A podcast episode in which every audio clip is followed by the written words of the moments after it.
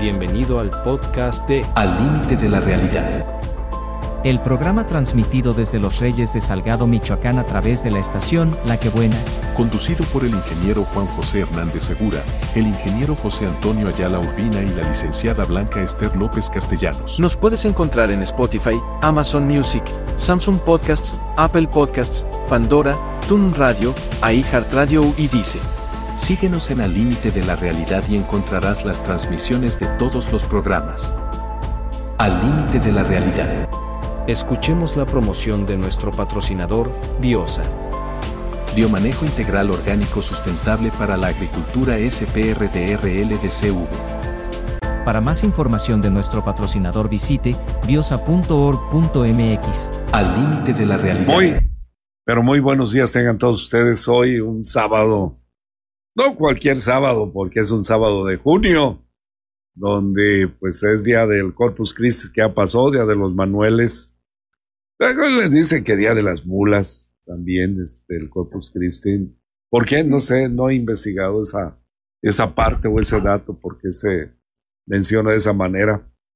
El Día de los Jesús, el Sagrado Corazón de Jesús también que se viene por encima, el Día del Padre, que vamos a hacer un programa especial para el Día del Padre, pura música. Vamos a intentar poesías, a ver a Blanquita que se poeta esa Blanquita y Toño, bueno, pues a ver qué, se le ocurre para el Día del Padre. Mm, buena música, porque en vida, hermano, en vida y, y pues a los que tienen los papás todavía como Toño, pues como David, eh, y tantos que todavía tienen papás, nosotros pues ya, algunos de nosotros los hemos perdido a ambos, nos quedamos solos en la vida. Eh, bueno, pues vamos felicitando por su cumpleaños a Jesús Chávez Andrade, eh, de precisamente del periódico Presencia, semanario Presencia de los Reyes, que cumple años. Espero que se la pase a todo dar ahí con Juanito Vidovich, eh, que haga una buen comelitón. Hablaremos el día primero de, julio porque es un tema ya relevante, inteligencia artificial es importante sobre todo para los estudiosos que están tomando una carrera que, viene y, viene galopando muy rápido. Las carreras del futuro eh, tendrán que ser sobre inteligencia artificial y tendrán que ser sobre todo inteligencia artificial general y tendrán que ser pues eh, ya carreras de, futuro que rebasen incluso cosas que la inteligencia artificial no pueda hacer. Vamos a, el, día primero de julio, hablar sobre inteligencia artificial, qué depara, cuántos puestos de trabajo se van a perder de aquí entonces. Este, bueno, hay, hay, hay, hay muchas cosas que vamos a, a ver, este, inteligencia artificial, ejemplos de lo que está sucediendo, pasando ya, pero sobre todo la inteligencia artificial general que, bueno, ya, ya no les digo más, pero trata de emular a un ser humano, un ser humano artificial, eh, que al rato va a pensar y va a hacer muchas cosas, y ahí viene el riesgo. Ha habido películas futuristas que nos han advertido, pues no a los que no, ni siquiera dominaba, es más, ni siquiera entendemos lo que es la inteligencia artificial, eh, por eso no nos preocupamos, pero hay películas futuristas que nos hablan de todo esto, ¿no? Este, de lo que pudiera ser el futuro. Entonces, pues estén al pendiente de lo que vamos a, a, tratar.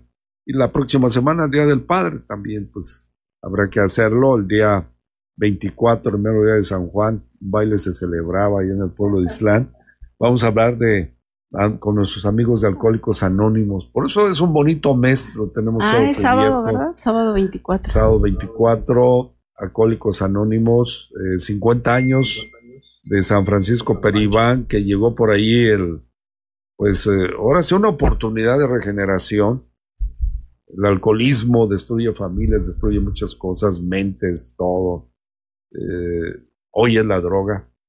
Eh, hoy, pues, eh, la droga está haciendo estragos, sobre todo yo pensaba que nuestra región no, no había fentanilo, pero pues hoy me están llegando noticias que hay muchos chamacos que están empezando a probar esta droga, el fentanilo, y malamente porque causa la muerte. Y hablando de la muerte, bueno, pues esta semana eh, nos llena de también de zozobra hablar de la muerte y también tenemos que dedicar un programa sobre la muerte. Ya hemos dedicado algunos, pero bueno, lo conocí mm, casi de jovencito, niño joven. Entregaba la leche eh, allá en Santa Clara también. Era lechero en sus inicios. Después fue taxista. Un hombre muy amable, muy afable. Yo creo que pues siempre que lo conocí con una sonrisa en la boca, eh, siempre me decía Juanito, eh, de vez en cuando utilizaba el taxi antes de que tuviera yo ya un carro propio. Y, hablo de José Guadalupe Gobea Garrillo, que se fue en esa semana, un ser que fue estimado por todo el gremio de taxistas, pues eh, una muerte así fulminante, rápida, como la que nos gustaría a cada uno de nosotros y en su casa, ¿no? Este, eh, sin tanto sufrimiento, sin, hospitalización. Alguien que vi también con bastante repercusión de amistades y eh, se dice que es una persona muy alegre. Yo conocí muy bien a su papá, este, de alguna manera, mm, pues fue oficial mayor de, en el gobierno de Ramón Chávez, si mal no recuerdo, el papá, que también eh, murió. Y, estoy hablando de Omar Martínez Rivera, eh, de, pues ahora es que él le gustaba que le dijeran la ciega. Eh, pues también fue un algo repentino. No quiero esculcar el por qué son los decesos, pero pues la familia yo creo que tuvo una pérdida grande porque si como se comportaba con la demás gente muy afable, dicharachero, alegre, eh, pues la familia debe de, sentirlo mucho porque personas así, no todos somos.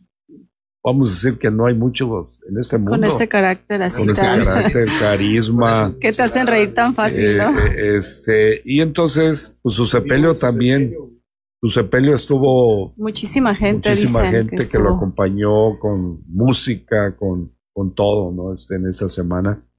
Pues muy chavo, muy, muy joven, Omar Martínez Rivera. Este, no sé qué sería contigo, David, pero por ahí anda. tío lejano. Eh, y luego una señora, pues no era tan, tan, de tanta edad, pero también falleció de una familia muy connotada. María Guadalupe Escalera Núñez también descansa en paz eh, y que bueno pues eh, suegra de, un empresario prominente Paco Ortiz eh, también pues ahora sí que pasó a, la eternidad y, y, desde luego dejan todos huecos difíciles de llenar. ¿Y cuál es entonces el consejo? Algún día nos vamos a y, luego como hijos, padres, eh, amigos, nos enojamos y ahí nos vamos todos enojados. No nos perdonamos, no este, hacemos nada el intento por, por, por lo menos en vida, tratar de esas relaciones humanas que deberíamos de tener y no perder. Ya hasta cuando se muere la gente, andamos diciendo, ¿por qué no le dije esto? ¿Por qué no hice esto? ¿Por qué no aquello? ¿Por qué no lo otro? Y entonces esa es la reflexión para todos ustedes que nos escuchan allá del otro lado eh, de su radio, del Face. Esa es la reflexión. Eh, caray, apapáchense. Eh, perdónense. Si, si hubo algún error o algo, a veces son involuntarios este, pero la vida continúa y, y las relaciones humanas máxima entre la familia debieran de ser importantes, mucho, muy importantes. A veces porque no me invitó, ay, ya, este, me, pero a veces no saben por qué no lo invitan a uno, este, a lo mejor no hay espacio, no hay algo, y, luego ya me la va a pagar y ya no le hablo, ¿no? Este, a veces por cosas así baladíes, pero en fin, es parte de la muerte y, esa es la recomendación. No esperemos que la gente se muera para poder afianzar una amistad o por lo menos regocijarnos de que estamos vivos, pero que tenemos a bien tender un puente de amistad, de padres, de hijo, de, madre, de abuelo, de tíos, de sobrinos, en fin, esa amistad que nos hace falta o esa relación humana que debe ser un poquito más profunda en vida, porque ya se va uno y ahí a qué le haces? Vas al panteón a chillar y ya. Ya muerto, aunque te lleven flores, música, te digan lo mejor que fuiste, porque te mueres y, y te salen todas las virtudes y todas las mejores cosas, pero efectivamente en vida hay que, hay que decirnos todo. Eso nos deja la muerte, a veces tristeza, soledad, pero a veces también en vida estamos con una soledad tremenda. Bueno, pues vamos hoy, Blanquita, nuestra música Bacará, eh, el grupo, si nos Así es, hoy vamos a tener música de Bacará. Es un dúo musical formado en 1977 por las cantantes y artistas españolas María Teresa Maite eh, y María Mendiola. Ellas son de origen español, como comentábamos se separaron, no sé, no hubo un acuerdo y María, bueno, hubo problemas entre ellas y se separaron después de más de 35 años que pasaron y desde entonces, eh, pues como que quedaron en una enemistad, pero lograron tener éxitos muy, pues muy importantes. Fue un dúo mítico de los años, decimos, setentas.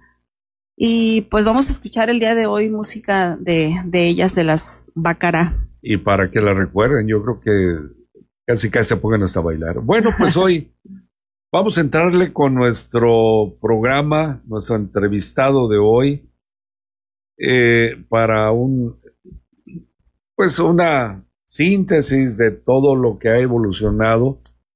Y estamos hablando de San Francisco Peribán, que como muchos pueblos le entraron al autogobierno, cuando empecé a estudiar de dónde provenía el autogobierno, pues resulta que fue una iniciativa de parte de la Organización de Estados Americanos, que empezó a ver que había los pueblos indígenas muy marginados en todo el continente americano, esclavizados, que les robaban sus tierras, que eh, en fin, hacían con ellos lo que querían. Y todavía hoy cuando observamos en nuestro México, sobre todo en las zonas de Guerrero, de Chiapas, Oaxaca, donde hay todavía comunidades lastimadas, lamentablemente, eh, Acteal, por ejemplo, allá en Chiapas, este, y que están sufriendo horrores las comunidades indígenas con un saqueo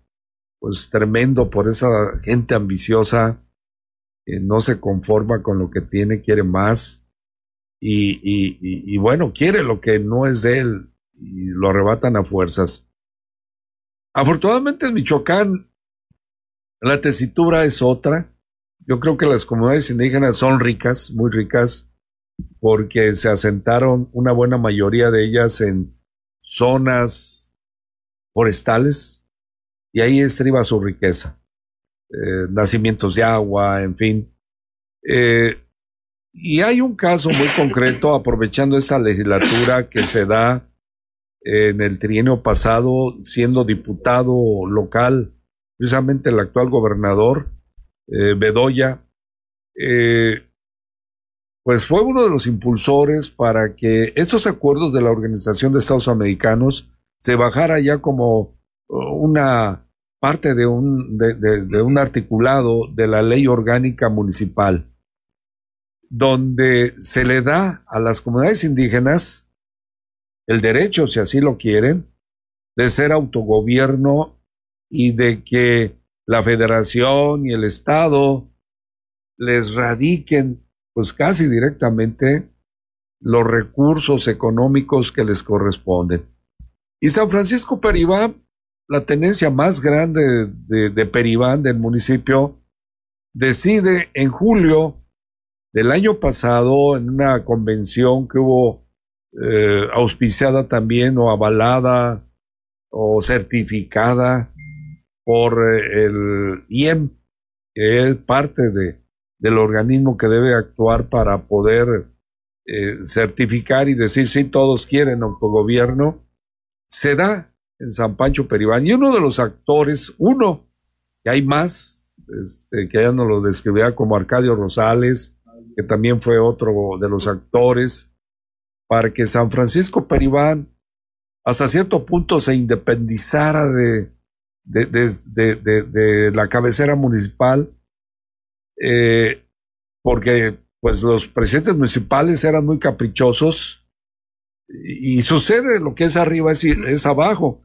Si no les hacía la faena como candidatos, si no los apreciaba, si llegaban a ganar, pues este, te veían mal, no te daban lo que te correspondía, a veces no te hacían obras y, y, y pues resulta que era un desquite.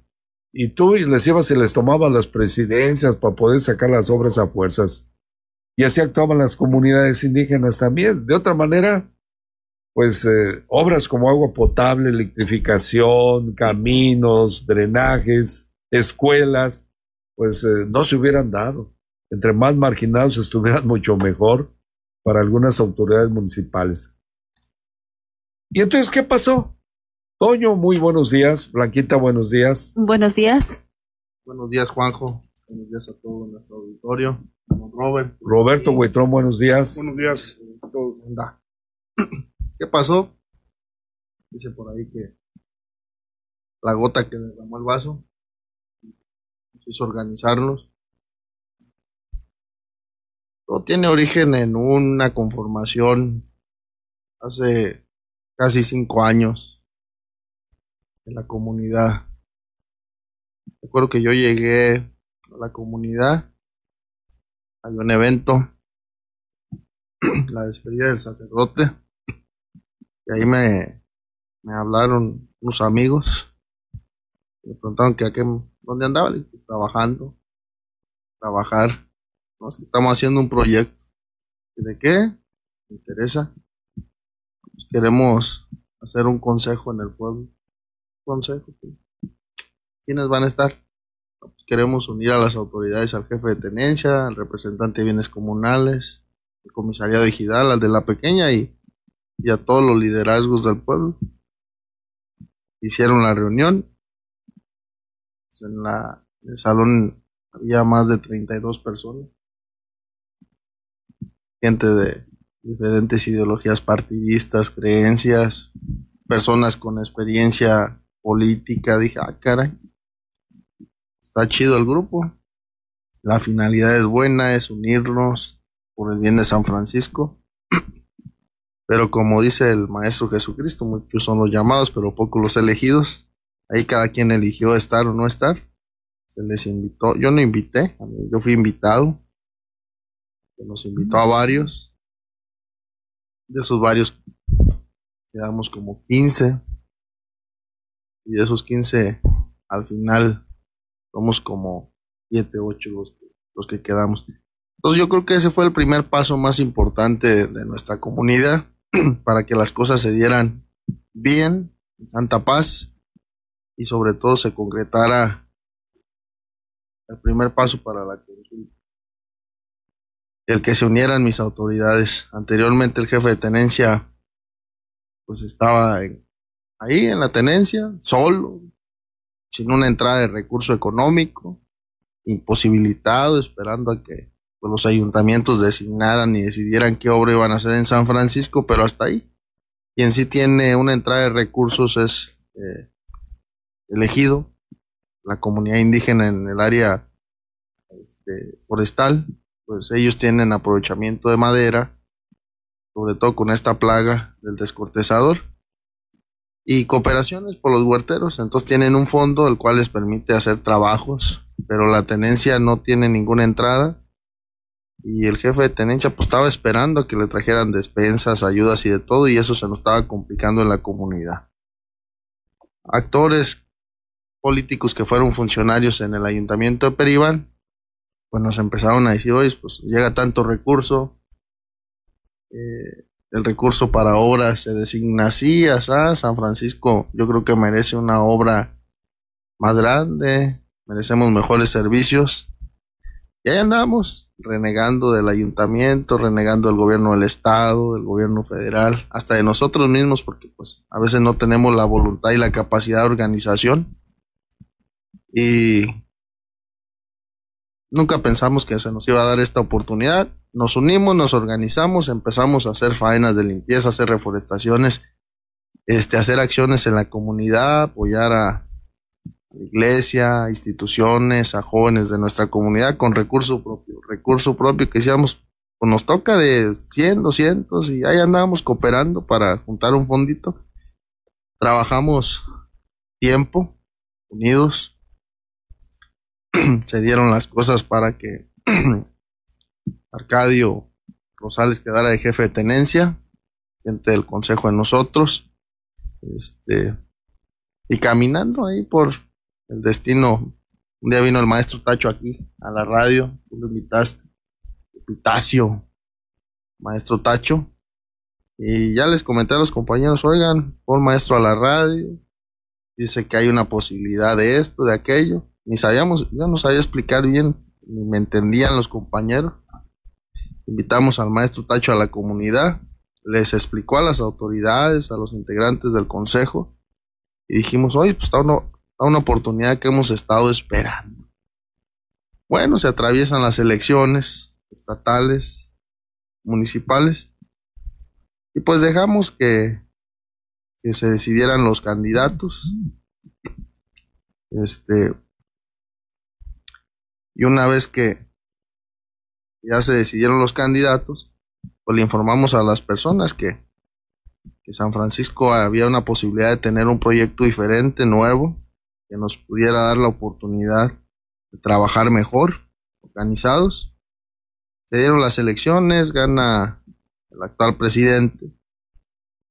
Nosotros todavía le dimos tiempo al, al presidente, se le llevaron solicitudes, muchas solicitudes de apoyo y todo. Y pues lo único que nos apoyó fueron tres cubetas de pintura. Y en la reunión que tuvimos con él, en este caso, pues, Calle como jefe de tenencia le llevó solicitudes de de obras, de apoyos y pues, no había respuesta. Entendemos que cuando tú entras al ayuntamiento, pues te dejan el arca vacía, te dejan muchos problemas, pero ni siquiera nos daba esperanzas de una obra para el pueblo. Y pues decidimos organizarnos, organizarnos para informarle al pueblo lo que era el presupuesto directo, lo que era el autogobierno y nos fuimos al pueblo decididos a, a platicar con nuestra gente. Este, en ese tiempo estaba de representante de bienes comunales la señora Flora, con Rica, que siempre nos apoyó mucho como tesorero. Comisaría de Gidal acababa de ingresar mi compadre, este, el señor Herminio Zamudio. Eso de que las autoridades nos nos veían unidos, la gente la motivó a creer en el proyecto. Porque decían acá andan unidos, no andan divididos, eso es muy importante. De ahí se formó los jefes de manzana o de las colonias. Y se eligió un comité del presupuesto directo. Lo encabezó Francisco Aguilar Álvarez. Él lo encabezó empezamos a salir a las colonias a platicar con la gente. Y pues íbamos a fuimos a Morelia, a muchas comunidades indígenas para saber más del autogobierno.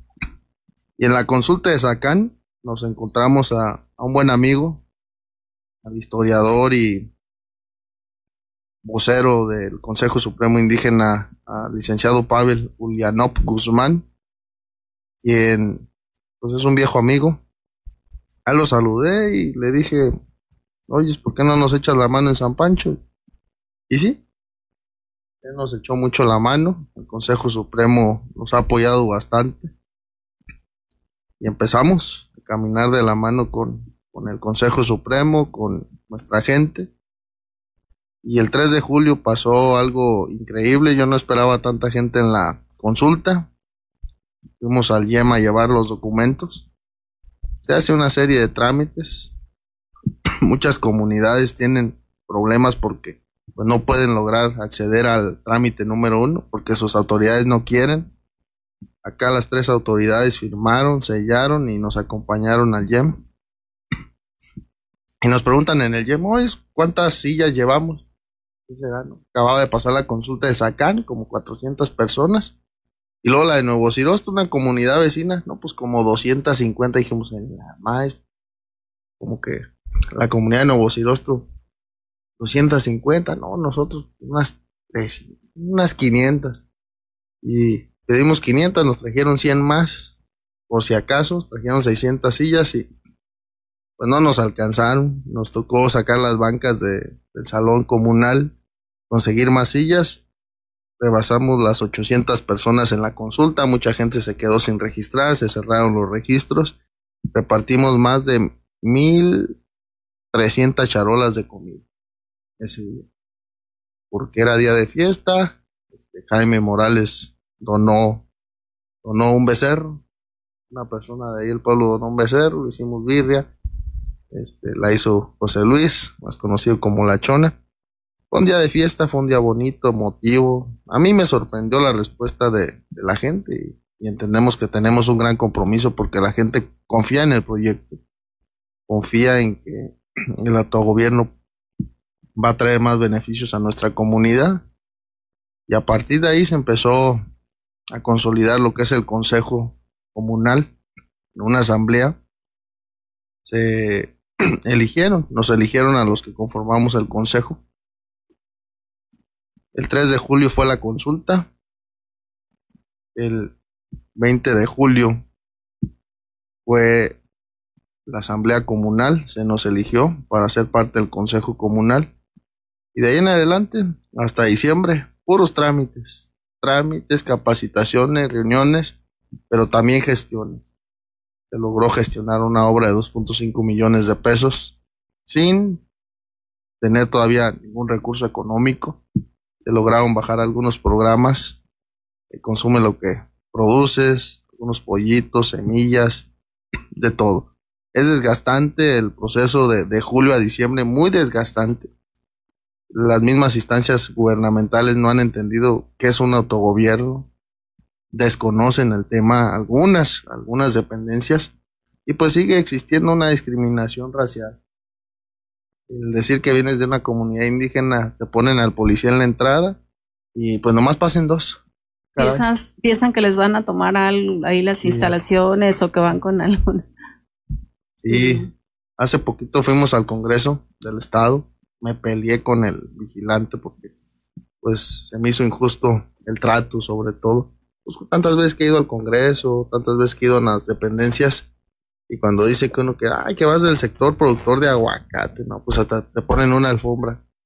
Y acá, cuando se dice que va uno de parte de las comunidades indígenas, hay hasta granaderos y de todo. Y yo les decía, es que, ¿por qué nos tratan así? No nos traten así. Nosotros no venimos a echar relajo ni nada, venimos a solicitar que se nos respeten nuestros derechos, nuestros principios que tenemos en las comunidades y se lo he señalado al gobernador y a muchos amigos que tengo en el gobierno del estado, es que considero que uno de los grandes retos del autogobierno es eso, que logremos como esos países europeos o el mismo norteamericano, donde ven a las comunidades originarias como que con más respeto y sobre todo tienen más apoyo. Dicen, ustedes son una comunidad originaria, yo te tengo el compromiso, yo llegué a invadirte, a pisotearte, tengo el compromiso de respetarte y de apoyarte más. No, acá no lo han entendido. No lo han entendido bien. El gobernador ha realizado dos reuniones con todo el gabinete y les ha dicho claro que la atención es prioridad a los consejos, las comunidades originarias y pues las cosas van bien con el gobernador, pero no, no van bien con muchos de sus funcionarios. Bueno, generalmente sucede. Dice, por ejemplo, Eustaquio es un agricultor. Sí, tienen muchos derechos, estoy de acuerdo. Estoy orgulloso de los pueblos indígenas. De ahí venimos muchos y lo respeto. Pero no tienen derecho de cerrar caminos y carreteras afectando a terceros. No tienen derecho de quemar vehículos de particulares o terceros, ni a cerrar las vías del tren. Y olvidé muchas cosas más. ¿cómo piensa alguien que también trabaja, que ve, sobre todo porque hubo un documento, un escrito donde iban a cerrar no sé cuántas carreteras las comunidades indígenas y mucha gente dice, ¿y nosotros qué culpa tenemos? Fíjate que pareciera que las comunidades indígenas traemos una lucha independiente a los demás ciudadanos. Pareciera que él no va en el mismo barco. Entendemos que él no tiene los intereses que nosotros tenemos. Si no fuera por las comunidades indígenas, los bosques ya se hubieran terminado. Es una realidad, los únicos que, que son defensores de los bosques son las comunidades, no dejan entrar a cualquier persona, defienden el bosque, lo protegen, lo cuidan. Sí es cierto, sí tomamos carreteras, nosotros en particular San Francisco Peribán nunca hemos quemado ni un carro, somos muy respetuosos pero a veces el gobierno no te deja otra opción más que hacer presión. Y preferimos cerrar una carretera a levantarnos en armas. Anteriormente los levantamientos eran armados, había masacres, era una guerra en contra del gobierno. Y quien no sabe la historia, pues no sabe cuánto costó para que pues emergiera la democracia. Muchas personas me comentan a mí, Inge, ¿por qué cierran? No cierren, no estas cosas. Le digo, prefiero cerrar a levantarnos en armas, porque consideramos que lo único que queremos es que el gobierno atienda una necesidad de todos, que nos compete a todos. La comunidad de Antepacua fue masacrada, muchas comunidades han sido masacradas por el mismo gobierno o gobiernos anteriores, pues ellos, imagínate que te maten un hijo, porque llegue la incursión de la policía, de los mismos soldados y no les puedes hacer nada, no les puedes decir nada ¿Por qué? Porque son la máxima autoridad. Y no me lo digan ahorita los Reyes y en Peribán, ¿cómo estamos? Estamos asustados. Ahorita que venía de San Francisco acá me encuentro, parece que vivimos en una zona de guerra. O sea, es un pánico. No me vengan a decir, a ver qué vamos a hacer. Yo no veo bien que ande tanto militar en mi región. Llegaron a mi comunidad en la noche a esculcar gente, pues ¿qué le hacen mi gente? Nada, tenemos nuestros derechos. Ah, pero ellos sí llegan y hacen sus cosas. Hay un pánico social. Yo le pregunto a la gente cómo andan, pues con miedo. Después de ver tantos videos, pues andan con miedo. Los únicos que nos manifestamos como las comunidades indígenas, los maestros ya como que ya, ya no, ya no, ya no quieren hacer marchas. Entonces nosotros mantenemos un equilibrio de poderes si no existiéramos nosotros los que sí nos manifestamos y alzamos la voz, sobre todo, pues el gobierno hiciera lo que quisiera. Hay otra persona, Rafael, por fin dice, es cierto, a veces se pasa de, de lanzas, aunque creo es parte del resentimiento que traen por cómo fueron tratados en el pasado ¿Es eso? por los españoles y criollos. Y yo creo que en el presente también, como, como tú lo estás diciendo, vas a oficinas del gobierno. Es una deuda histórica, ¿va? Y, y, cómo te reciben, ¿no? Cómo te han recibido en el mismo Congreso. Y eso que te conocen algunos.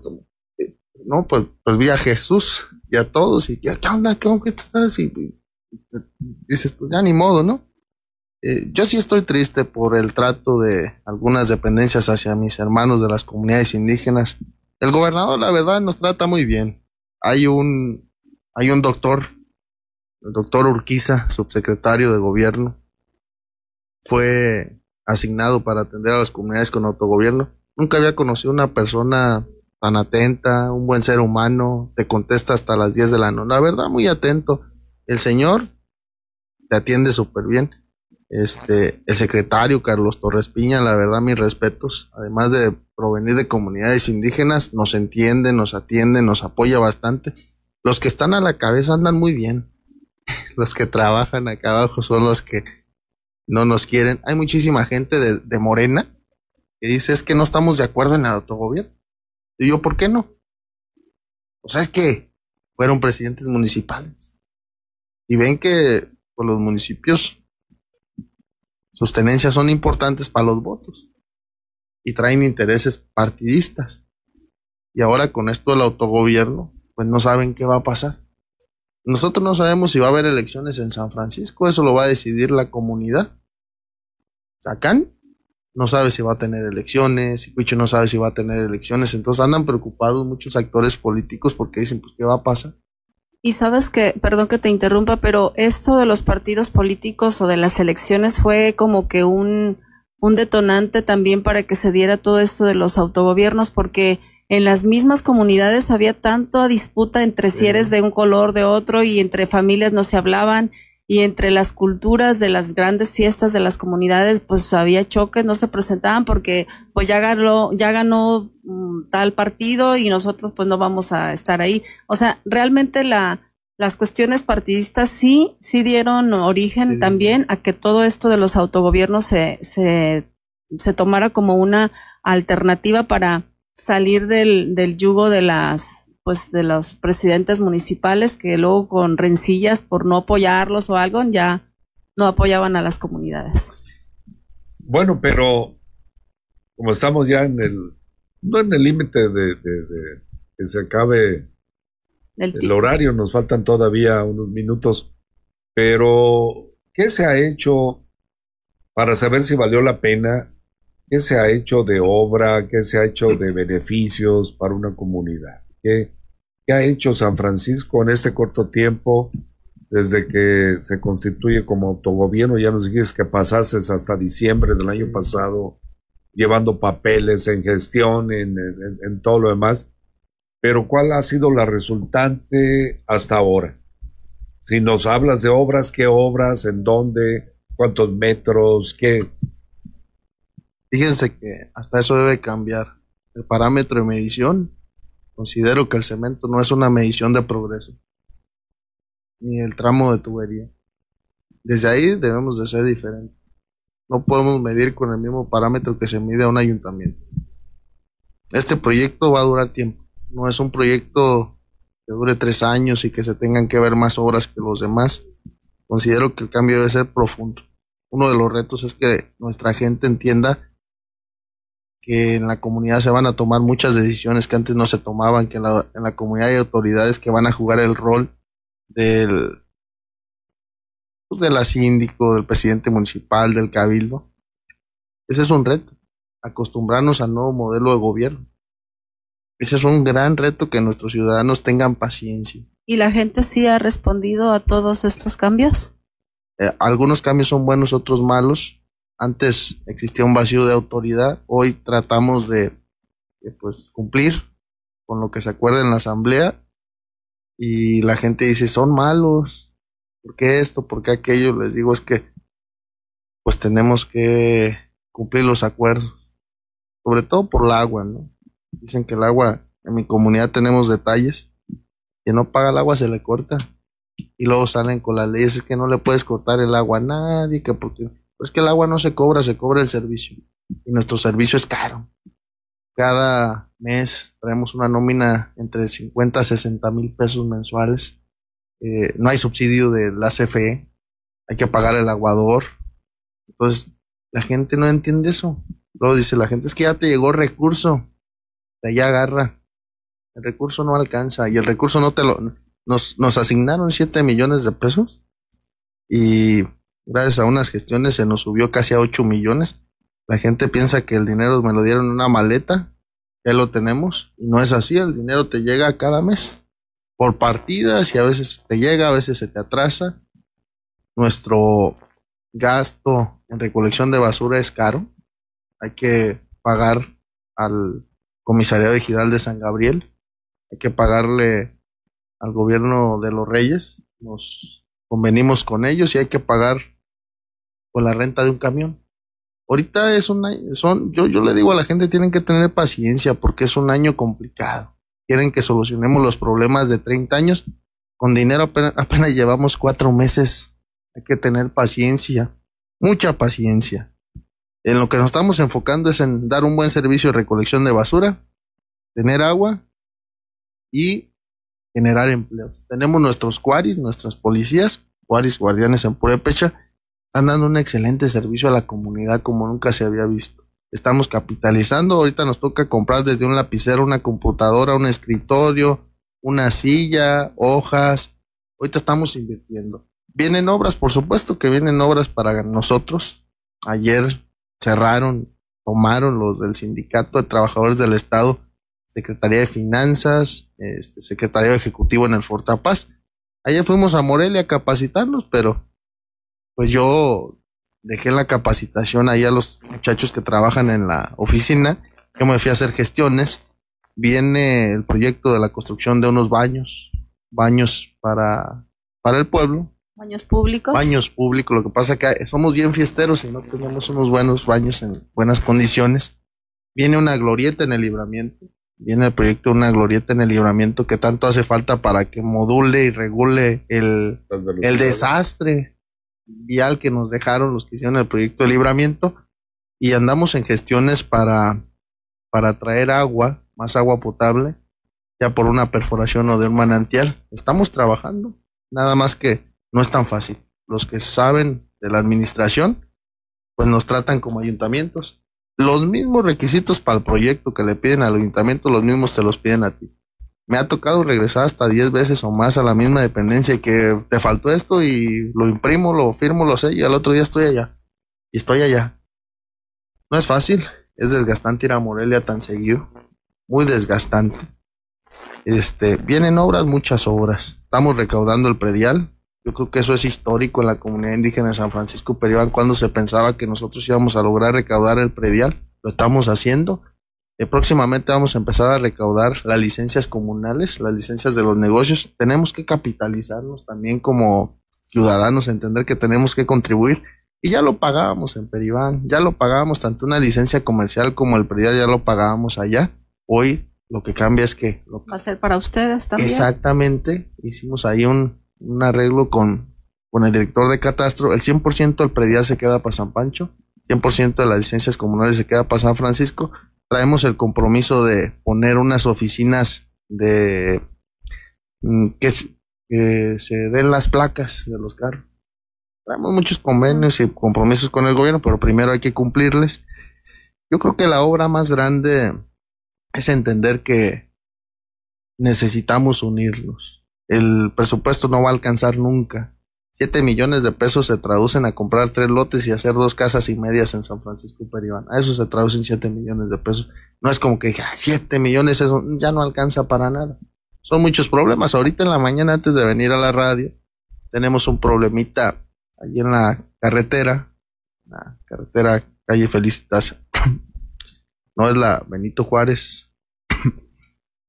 tenemos un problema con un con un drenaje. Ese drenaje nos ha dado problemas hace meses, el año pasado y el año antepasado. nuestra red de drenajes se construyó hace más de 45 años, 50, eran tubos de asbesto. Ya muy viejas. Ya muy viejas y cada rato se tapan. Ahorita pasé a revisar el trabajo, a supervisar y pues a decidir qué podemos hacer como, como soluciones. Ya no queremos hacer parches, ya queremos hacer soluciones. Y se sale el agua y va por toda la carretera y luego va a las calles, la gente pues sí se queja. Se queja, nos dice cuándo y pues tenemos una agenda de trabajo lunes y viernes recolectamos basura, los otros días pues nos dedicamos a hacer más cosas y pues ya acordamos reunir a los vecinos para decirles hay que ponerle solución. No basta solo destapar el drenaje, hay que cambiar la tubería, hay que poner tubería nueva. Cuesta, cuesta mucho, pero hay que hacerlo. Entonces a eso nos estamos enfocando.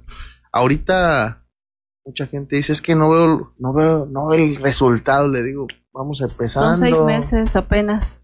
No, hombre, Faltan cuatro, con cuatro meses, bueno, estamos en junio. Cuatro con, dinero. entonces, por eso les digo, la expectativa es muy grande, yo creo que en tres años íbamos a cambiar mucho. De los garantizo. Pero, hay algo, por lo menos ahorita ya saben cuánto les toca. Ah, claro. Antes no sabían y estaban a expensas de lo que el presidente municipal tuviera bien asignarles. Fíjate que gestionamos un recurso muy bueno, que es del programa del Fortapaz.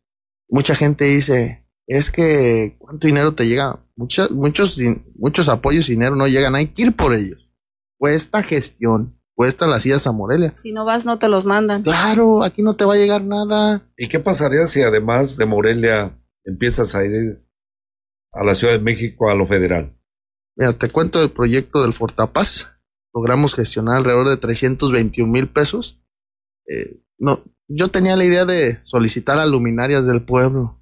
¿Sabes qué? Vamos a cambiar todas las luminarias del pueblo. El proyecto vale como 500 y tan, casi 600 mil del Fortapaz, pues nos aventamos como unos 320 mil y de acá le ponemos, pues no pasaron, porque pues nomás pasaban los postes, pero no la luminaria. Ay, le dije, está bien, director. ¿Cuánto tiempo tengo entonces me da para el proyecto? Tienes tres días, Toño. Y así es. Tal día se cierra pues, ventanilla, porque pues nos confiamos en que sí nos iban a apoyar con las luminarias. ¿Qué hicimos? Que nos viene un incendio del cerro, pues un día menos. Digo, no, pues este día lo voy a dedicar a hacer el proyecto. Logramos gestionar muchísimas cosas de oficina, literas para los policías del módulo, un dron, un dron. Mucha gente, vigilancia? Es que mucha gente dice, ¿para qué quieren un dron? Un dron en un incendio es indispensable ah, ya. Ahorita los incendios, si tú tienes un dron, elevas el dron, das un recorrido y haces un plan de acción. ¿Sabes a qué magnitud tiene la... El fuego, todo. Logramos gestionar una laptop, una computadora de escritorio, una cámara. Eh, vienen muchísimas cosas. Cosas que antes no se veían en el pueblo. Hay dinero en el gobierno del Estado y en el gobierno federal. ¿Qué pasa con el gobierno federal? Aún no hemos logrado reformar algunas leyes que no, que, son obstáculo para gestionar directamente con el gobierno federal. Por ejemplo, eh, en, la cuestión de urbanismo, nosotros ya recaudamos el predial, pero los legisladores se les olvidó legislar en cuestión de urbanismo y autonomía. Solo dos comunidades recaudamos el predial, San Ángel Sorumucapi y San Francisco Peribán. Ahorita tenemos un problema. Resulta que si quieren hacer subdivisiones, el único que está calificado es urbanismo del ayuntamiento. Yo no estoy de acuerdo. ¿Por qué? Porque entre menos tenga que ver con el ayuntamiento es mucho mejor. Son muy burocráticos, ya eh, ellos nos ven como enemigos y no es así. En la cuestión del recurso de obra, pues también de repente pues tienen que validar dos, tres cosas el ayuntamiento. Entonces, para poder ejercer recurso federal, pues el ayuntamiento de repente tiene que ver ahí y aprobar algunos proyectos es lo que estamos trabajando, son los retos que estamos enfrentando como comunidades con autogobierno. No, o sea, el gobernador no se le pasaron cosas que hasta él nos ha dicho, yo nunca pensé que esto iba a derivar en, en esta situación, pero hay que trabajarlas, hay que reformar, hay que meter iniciativas. Y uno de los retos más grandes del 24 es, que lo hemos platicado con las comunidades del autogobierno, es queremos diputados de nosotros, que nos representen y que aboguen por nosotros. Y también queremos presidentes municipales de nosotros para que no pase lo que pasó en Santiago Tangamandapio. Que impugnan, se amparan y le ganan al gobierno del Estado. Y ahí tienen a Tarecuate, a las otras comunidades preocupadas. Lo que pasó en San Francisco Uricho recientemente, que el presidente municipal mete las manos, tiene un grupo de choque, se hace un caos en la comunidad. ¿Y por qué metió las manos? porque resulta que ya son varias comunidades, entre ellas Jarácuaro, que pidieron el autogobierno y van a dejar al ayuntamiento con menos millones de pesos que las mismas comunidades. Nos metió las manos. Queremos presidentes municipales que estén de acuerdo con el proyecto. Queremos presidentes municipales que no atropellen a las comunidades indígenas que quieran autogobernarse el presupuesto directo. Que digan, la mejor postura de los presidentes, y lo ha señalado el gobernador, es la del actual presidente de los Reyes, Toño Sánchez se mantiene al margen, vienen, aquí te firmo, y ahí está tu presupuesto directo. Si tú eliges eso adelante, tú tienes tu derecho. Los pocos presidentes municipales se mantienen así como el presidente de los reyes, hay otros que se encaprichan, hay otros que se enojan. Uno de los retos más grandes es entender que solo se administra el recurso que le corresponde a la comunidad y que nosotros tomamos las decisiones, pero no significa que dejemos de ser del municipio. ni significa que dejemos de ser hermanos. Es como soltar, en el caso de los presidentes municipales, es como soltar un hijo, pero no dejar de ser papá. Sí, a eso sí. O cuando se quieren independizar los hijos, pues ya saben que te va a costar. Conclusión, porque ya, ya nos pasamos tres minutos. Conclusión, Toño, para, para ese tema. ¿Está valiendo la pena hacer autogobierno o no? Vale la pena los retos, los proyectos nuevos. Hay cosas bonitas, de repente cosas tristes. ¿Vale la pena transformar cada comunidad? Por supuesto que sí. Yo estoy contento, estoy feliz. Sé que vamos iniciando. No es fácil, no es fácil, pero dentro de un año y medio se verán resultados sorprendentes en la comunidad indígena de San Francisco Peribán. Ahorita es como hacer una huerta de aguacate, los, todos somos aguacateros, se siembra y después de los tres años ya andamos cosechando, hay que tener paciencia. Yo ya veo los resultados en mi pueblo, yo veo gente trabajando, veo familias que se están beneficiando de los empleos directos. Vamos iniciando. ¿De las despensas? Las despensas ya llegan directamente a la comunidad. Pues no digo que sea una ventaja, yo creo que es un derecho, es un derecho que nos corresponde. A les encargamos, a las señoras, señores y señoras mayores de 65 años de edad, pues vayan a registrarse. Fíjate que no, yo nos estamos encontrando con que vienen las despensas, pero luego no hay quien las quiera. Es, es, interesante, luego dicen, ¿cuándo llegan las despensas? No, ya mero viene, ¿no? Ahí, fíjate, hicimos un trueque con un, un empresario de Peribán que tiene un empaque en San Pancho. Él tiene que pagar una licencia, una licencia comunal por su empaque. Pero nosotros no tenemos un vehículo para ir por las despensas. Y le digo, Rigo, ¿por qué no me echas la mano? a traerme las despensas de Europa. No, Inge, claro, ¿cuándo? Mañana. Mañana sí, mañana está la camioneta. Y el muchacho, pues me cae bien. Y le digo, ¿sabes qué? Me da pena, pero pues yo te tengo que pagar el servicio. No pagues licencia y ayúdame con la. Exactamente. Así es como queremos trabajar. Si, si él ayuda a la comunidad, nosotros como comunidad, pues ser partícipes de, ¿sabes qué? Te portas bien, te condonamos la licencia. Sí, es aportar todos, ¿no? Desde su... Y hay mucha gente privada que tiene negocio en San Francisco y, así le, hacemos. O sea, siempre apoyan, siempre apoyan para la fiesta, siempre apoyan para el pueblo. Entonces, pues ellos, como dicen, nosotros venimos a trabajar, independientemente de los problemas que traigan con el ayuntamiento. Digo, es que todos somos de Peribán. Nosotros somos San Francisco, Peribán. Pues el tiempo se nos terminó y la charla estuvo muy bien. Yo creo que hay muchas cosas para entender el autogobierno, qué está pasando y gracias Toño por permitirnos meternos hasta la cocina del autogobierno y, nos faltó las dificultades a lo mejor que, has pasado porque no es fácil. Pues, nunca son fáciles las cosas, ¿no? Blanquita, pues gracias. Gracias a todos los que nos escucharon. Ser independientes y autogobernarnos es algo complicado, pero hay que empezar por cambiar un poquito de mentalidad. Gracias a todos ustedes. Gracias, Toño. No, muchas gracias gracias a mis compañeros del consejo, que no, no estamos solos. Ahí andamos todavía y no nos rajamos. Un, saludo, a, Nena Sandoval, que nos escribe por aquí, Edgar Gabriel Oseguera Medina.